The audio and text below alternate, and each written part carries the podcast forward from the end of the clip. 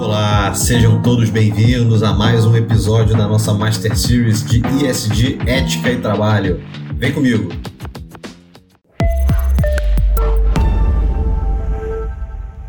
Meus caros, nós estamos nos encaminhando aí para o final da nossa Master Series, nosso nono episódio agora, e chegou o momento de falar de um tema importantíssimo, que é qual é o lugar do trabalho na vida humana. É óbvio que para que você saiba como prestar um bom trabalho, como entregar um bom trabalho à sua empresa, você precisa também saber posicionar o trabalho dentro da sua vida como um todo. Né? Saber qual é o papel trabalho na sua vida também, né? É, e aí, de novo, eu desde o começo falei que aqui não é um curso técnico, né? Essa Master Series não tem essa pretensão de ser um curso técnico, então eu não vou abordar aqui é, formas de desenvolver capacidades técnicas em cada área de, de atuação do profissional, nem, nem seria possível isso. Estamos falando aqui muito mais de elementos vocacionais, comportamentais, né? É, e, e esse tipo de coisa. Então, Agora, falando sobre o papel do trabalho na vida humana, né, então assim, é importante a gente entender, antes de mais nada, que o trabalho ele é um dos campos da vida humana, não o único, obviamente. Então a gente tem ali na vida humana né, alguns campos é, que se complementam. Tem a vida espiritual, tem a vida familiar, tem a vida profissional, claro, e tem a vida social. Então é necessário equilibrar essas esferas. Você não pode simplesmente ignorar nenhuma delas, nem por um determinado período de tempo. Né? Claro que ah, por um dia, dois dias, não sei o quê, é, mas você não pode simplesmente ignorar nenhuma dessas áreas da sua vida né, durante muito tempo. Senão o estrago é grave. E, por outro lado, também não significa que a gente vai dedicar o mesmo tempo a todas as áreas. Né? É claro que, até pela nossa jornada de trabalho atual, né, o trabalho representa ali um, um período muito longo, né, muito extenso do nosso dia. Né? Mas é, a gente também não pode se descuidar dessas nossas outras obrigações. Tá? Outra coisa que é importante para a gente iniciar esse assunto é a gente saber também que existe o, a ação e existe a contemplação, existe o negócio e existe o ócio. Ou seja, nem tudo é trabalho né? Nem tudo faz parte do mundo do trabalho. Então, já que a gente viu que o trabalho ele é um dos campos da vida humana, é importante a gente pensar que é, também há tempo não só para se trabalhar, mas há tempo para se contemplar, né? Então, tudo aquilo que não faz parte do mundo do trabalho, digamos assim, é, ele in, in, integra o mundo da contemplação, né? o mundo do ócio. E aí, quando a gente fala de ócio, não é, é simplesmente ficar ali olhando para o nada, ficar ali pensando na morte da bezerra, né? Não. Contemplar é outra coisa. Né? O mundo do trabalho ele nos impõe determinadas preocupações específicas em relação àquelas atividades que a gente faz, né? nos, acaba nos impondo também um ritmo acelerado em geral. Mas nós precisamos saber contemplar em determinados momentos também. Isso, no final das contas, é uma atividade filosófica, é uma atividade estranha ao mundo do trabalho a gente precisa saber refletir. Até retomando o que nós acabamos de falar sobre a virtude da prudência, que tem esse elemento da reflexão, né? É, a reflexão ela leva à contemplação. Perceber a beleza do que está à nossa volta, perceber a verdade nas coisas, né? conseguir identificar ali dentro de uma linha de raciocínio se há verdade ou não. Né? Então, tudo isso faz parte do, do universo da contemplação. E a contemplação ela não é um mero luxo intelectual, digamos assim, não é coisa de desocupado. Não. É, na verdade, um exercício fundamental para que a gente possa se desconectar desse frenesi do mundo do trabalho em certos momentos e pensar a vida.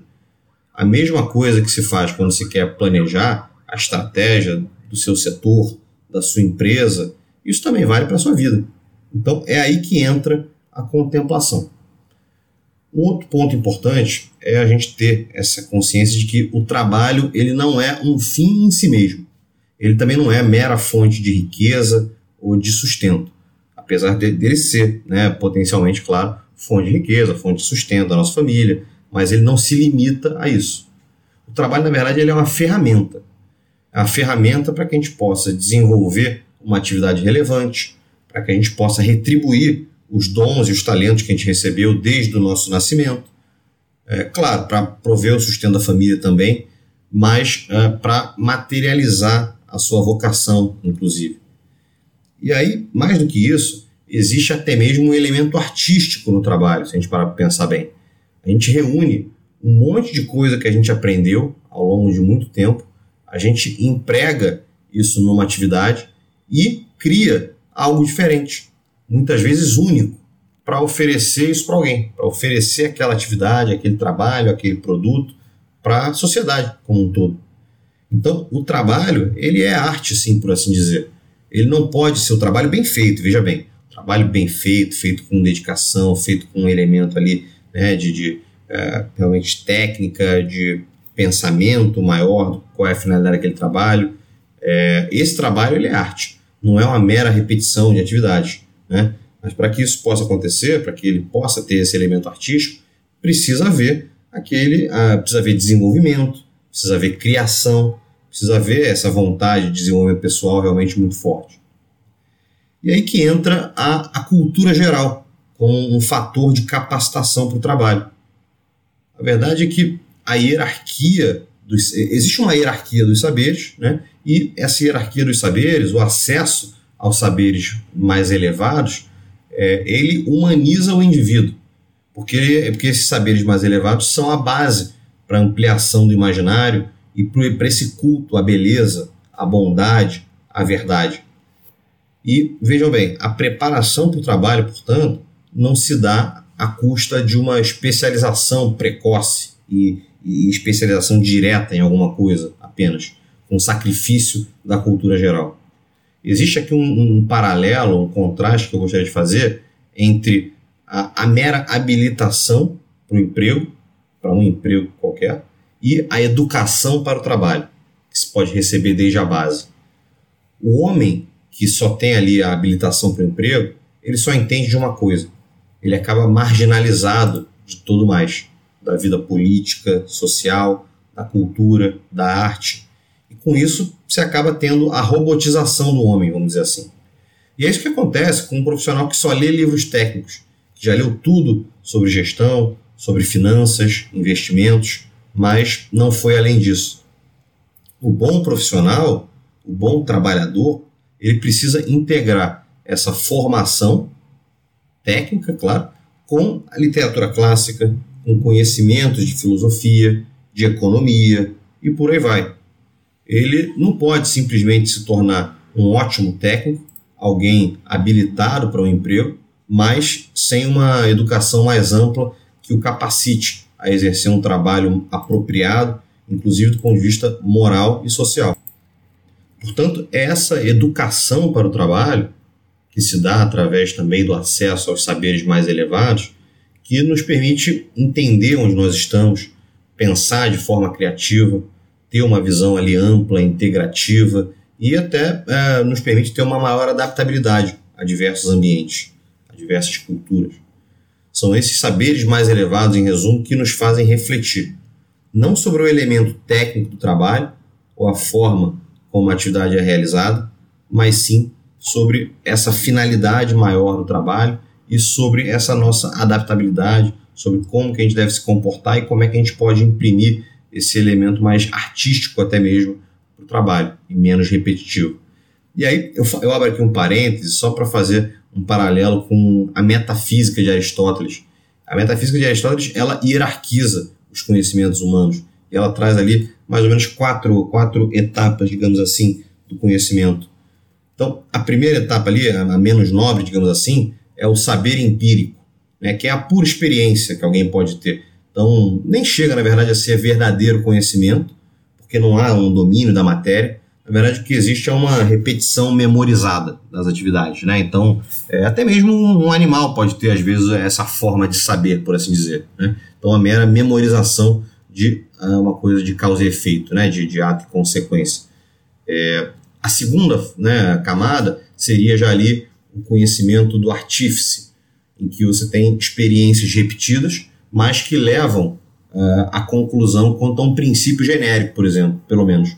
Então, é, não se tem mera repetição memorizada, mas você já pelo menos conseguiu identificar um padrão e, a partir daí, formular um princípio né, genérico em relação àquela, uh, àquela dinâmica. A terceira etapa seria o conhecimento já do arquiteto, que ele não apenas tem o conhecimento pela repetição, mas ele já tem um certo um domínio sobre um tema, sobre aquela matéria e consegue planejar, consegue planejar uma obra, consegue construir, realmente arquitetar determinado, determinado plano. E aí, por fim, a última e a mais elevada forma de conhecimento seria aquele conhecimento pela mera alegria de conhecer. Né? Muitas vezes até pode ser um conhecimento especulativo, só porque você está autenticamente buscando a verdade. Você quer conhecer pelo conhecer, para que você possa alcançar a verdade. Mesmo que aquilo não seja, digamos, é, algo uh, perfeitamente aplicável né, ao seu dia a dia naquele momento, ou à sua atividade laboral, né, mas você tem o conhecimento pela alegria de conhecer. E então eu gostaria de concluir resumindo, é, portanto, que é, para se realizar um bom trabalho, também é preciso saber o lugar do trabalho na vida humana. Também é preciso, mais do que isso, dar espaço na vida para aquilo que não é trabalho. Então parece é, contraintuitivo, mas não. Para se fazer um bom trabalho, também é preciso se dar, se dar espaço na vida para aquilo que não é trabalho. Pelo menos que não é trabalho diretamente. É assim que você adquire repertório, como eu disse, amplia o seu imaginário e se torna muito mais adaptável e muito mais capaz. Então, com isso, pessoal, nós encerramos essa parte da Master Series em que nós analisamos como o trabalhador pode se habilitar a oferecer um bom trabalho. Então, nós falamos de vocação, nós falamos de virtudes e agora da consciência quanto ao lugar do trabalho na vida humana. E no próximo episódio, o último da nossa Master Series, nós faremos uma análise de caso muito interessante, para que vocês busquem aplicar e refletir na prática sobre muito do que nós falamos até aqui. E para isso eu vou trazer um caso extremamente abordado já nos principais programas de MBA, de educação executiva do mundo. Vou trazer aqui para vocês, vou expor esse caso e nós vamos analisar depois esse caso e como é que ele conversa com muitas das coisas que nós trouxemos até aqui. Então espero vocês no próximo episódio. Até breve.